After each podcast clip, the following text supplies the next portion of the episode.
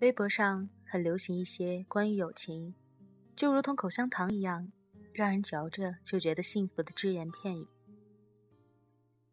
我相信每一个人都会看到热血沸腾，心潮澎湃，无限感慨那些陪你一起喝酒到吐，唱苦情歌，唱到昏天黑地的好哥们儿、好姐妹。曾经幼稚的以为，友情就是无休止的陪伴。然而走到如今，我却不再相信，真正的友情就是所谓的陪伴。我们渴望陪伴，却从来不曾真正得到过陪伴。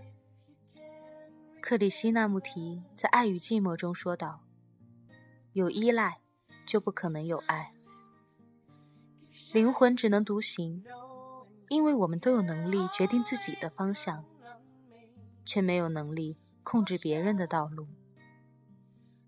如果偏要把别人拉到你的生活轨迹上，又或者你非要进入他人的世界，最终的结果无非只有两种：要么在自己的世界里等死，要么在他人的世界里被扯得四分五裂。因为有了依赖，我们就有了要求。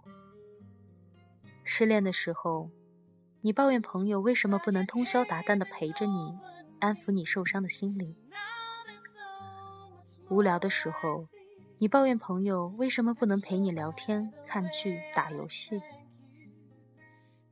离开的时候，你抱怨朋友为什么不到车站送你一程；而不顺心的时候，你又抱怨朋友为什么不能主动的关心你的情绪，了解你的状况？我想这样未免曲解了朋好朋友的定义。有句常说的话：“君子之交淡如水。”我们不以君子自居，附庸风雅。但是君子有一样品质是值得我们所有人学习的，那就是独立。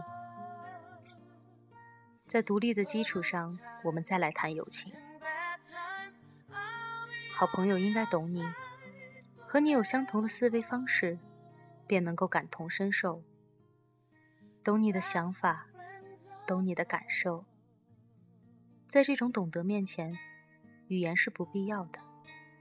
他甚至可以懂你的沉默，所以他不会在你难过的时候给你一些无关痛痒的安慰。最重要的，它能够给你的思维另辟蹊径，能够给你的问题一个你认为正确却想不到的解决方法。如果他也无能为力，至少有一个懂你的人存在。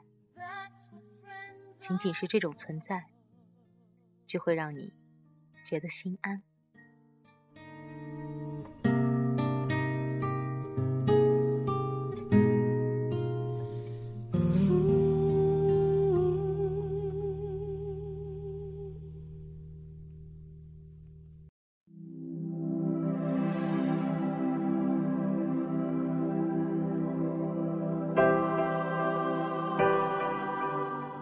有人说，友情认真起来比爱情还玩命。